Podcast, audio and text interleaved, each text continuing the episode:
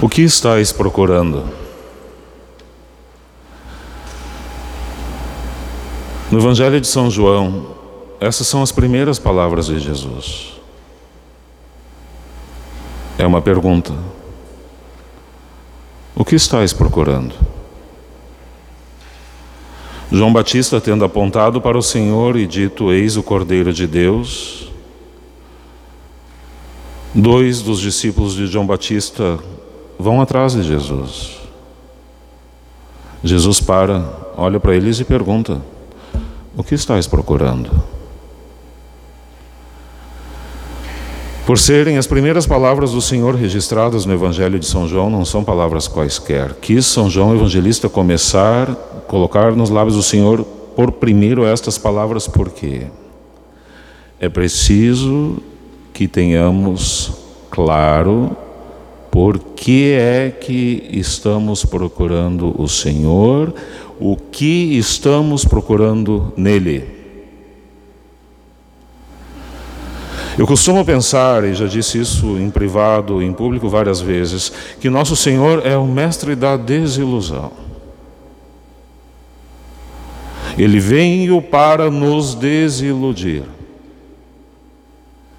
E desiludir significa tirar da ilusão e apontar-nos à realidade, apontar-nos à verdade. Mas nós nem sempre gostamos de ser desiludidos, porque a desilusão dói.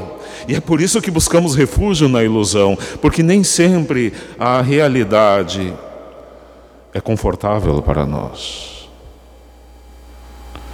E nosso Senhor, já desde o princípio, não querendo que nos desiludamos, nos põe a questão: por que é que estáis me procurando? O que estáis procurando? No Evangelho de hoje, vemos uma cena que é bastante triste. No domingo passado, ouvíamos o relato do milagre da multiplicação dos pães. Quiseram fazer do Senhor rei, ele se retira.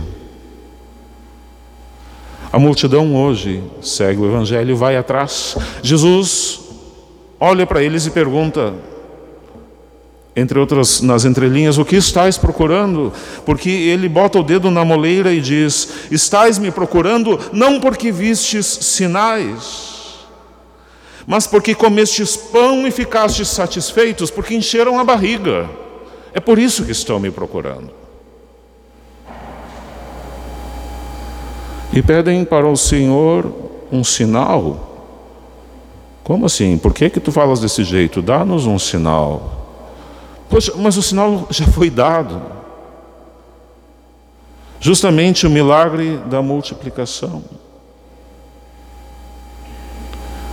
Existe um provérbio chinês que diz assim: Se tu apontas para o céu com um dedo diante de um estúpido, o estúpido fica olhando o teu dedo e não olha para o céu. Foi o que aconteceu com aquelas pessoas. Nosso Senhor, como dizíamos no domingo passado, Sempre que faz um milagre, este milagre é duplamente transcendente. Em primeiro lugar, é transcendente por ser milagre, existe uma intervenção divina. E em segundo lugar, é transcendente porque ele nunca se esgota em si mesmo. Nosso Senhor nunca fez nenhum milagre pelo milagre, pelo espetáculo. Todos os milagres o Senhor os fez para apontar para uma realidade mais alta. Mas ao apontar para a realidade mais alta pelo sinal da multiplicação dos pães, ficaram olhando para o dedo que apontava e não para a realidade apontada. Então é pertinente que nos coloquemos também nós essa questão, meus irmãos, para que não nos desiludamos cedo ou tarde. O que estamos procurando? O que queremos com Jesus? Qual é o conteúdo da nossa oração, das nossas preces?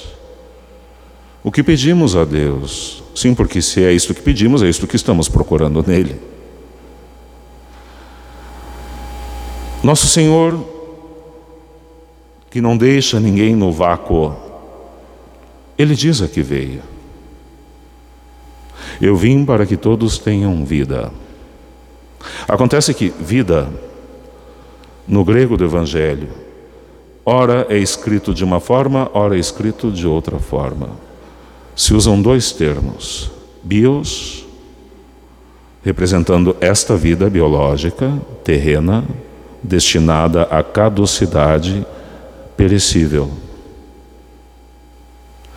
E o termo zoé, que significa a vida no sentido mais pleno, a vida em si mesma. Esta não termina. Quando nosso Senhor diz de si, Eu sou o caminho, a verdade e a vida, ele usa este termo, Zoé, e não bios. Mas nós, não raras vezes, caímos na tentação daquelas multidões de buscar no Senhor bios satisfação das realidades presentes desta vida. E nem sempre atinamos que estas são perecíveis. A vida proposta pelo Senhor, que ao fim e ao cabo é Ele mesmo. Ele diz de si: Eu sou a vida. Esta não passa, portanto, esta deveria ser buscada. Santo Agostinho, comentando este trecho do Evangelho, ele diz assim: Procurais-me não procurais-me por motivos da carne, não do espírito. E lamentava Santo Agostinho quantos há que buscam Jesus guiados apenas por interesses temporais. Quase não se busca Jesus por Jesus. Busquemos Jesus por Jesus, meus amados. Busquemos em Jesus a vida plena, não esta perecível.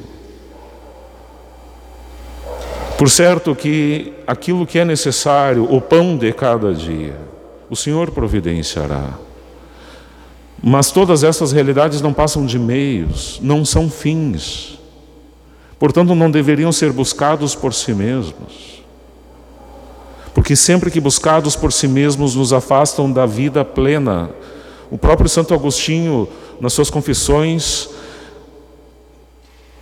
ele diz com toda clareza e com muita dor no coração as coisas que não existiriam se não fossem por ti, me mantinham afastadas de ti. Meus amados, ao contemplarmos o sinal da Eucaristia, que é vida, quem comer deste pão viverá eternamente, por quê? Porque a Eucaristia e Cristo se identificam, isto é o meu corpo, isto é o meu sangue. Queiramos, e o Senhor vai nos conceder, pedir, recebereis. Queiramos ganhar a vida plena, Sempre que necessário, sim, peçamos ao Senhor: Senhor, tenho necessidade disto, se for da tua vontade, providencia aquilo. Mas que o desejo mais íntimo do nosso coração seja o Senhor mesmo, a comunhão plena com Ele mesmo, o céu, a salvação. Hoje a igreja, ouvimos no comentário de entrada, a igreja no Brasil celebra o dia do Padre porque, porque o dia 4 de agosto é dia de São João Maria Vianney, padroeiro dos sacerdotes. Portanto, a igreja aproveita o domingo mais próximo do dia 4 para celebrar e rezar pelos padres. Existe um episódio, tem um episódio muito interessante da vida de São João Vianney, quando ele foi nomeado para Ars. Ars era uma cidade tão insignificante do interior da França, tão pouco conhecida. Ninguém sabia onde ficava, nem o próprio padre. Quando ele foi nomeado para lá, ele não achava a bendita cidade, não achava a paróquia. No caminho encontrou com um menino e perguntou se ele sabia onde ficava Ars. O menino disse: Sim, eu sou de lá, eu lhe mostro o caminho. São João Vianney disse para o menino: Aponta-me o caminho para Ars e eu te aponto o caminho para o céu. Nesse dia em que rezamos pelos sacerdotes, meus amados, peçamos à mãe dos sacerdotes, a bem-aventurada Virgem Maria, para que nós, padres, saibamos apontar para as realidades do céu, que não caiamos na tentação de ficar apontando para as realidades deste mundo. Para isso já existem outra, outras instâncias aí no mundo. Deus Nosso Senhor nos chamou aos padres para apontarmos para o céu. E que ao apontarmos para o céu, meus amados, os fiéis olhem para o céu apontado e não para o dedo que aponta. Sim, porque cada vez que se deixa de olhar para a realidade apontada e se olha para o dedo que aponta, se olha para o dedo do padre, ah, este é o padre tal, eu não gosto dele por causa disso, ah, eu gosto por causa daquilo, ah, eu preferia o outro, eu preferia aquele, eu gosto dele assim mesmo. Não sejamos estúpidos a ponto de ficar olhando para o dedo que aponta ao invés da realidade apontada. Que Nossa Senhora nos dê um coração magnânimo, capaz de alçar os olhos para o céu, para o Senhor Jesus, pão vivo, pão dos anjos, pão da vida eterna, que alimentando-nos dele, enquanto aqui peregrinos, um dia nos saciemos dele plenamente na casa do Pai. Que assim seja.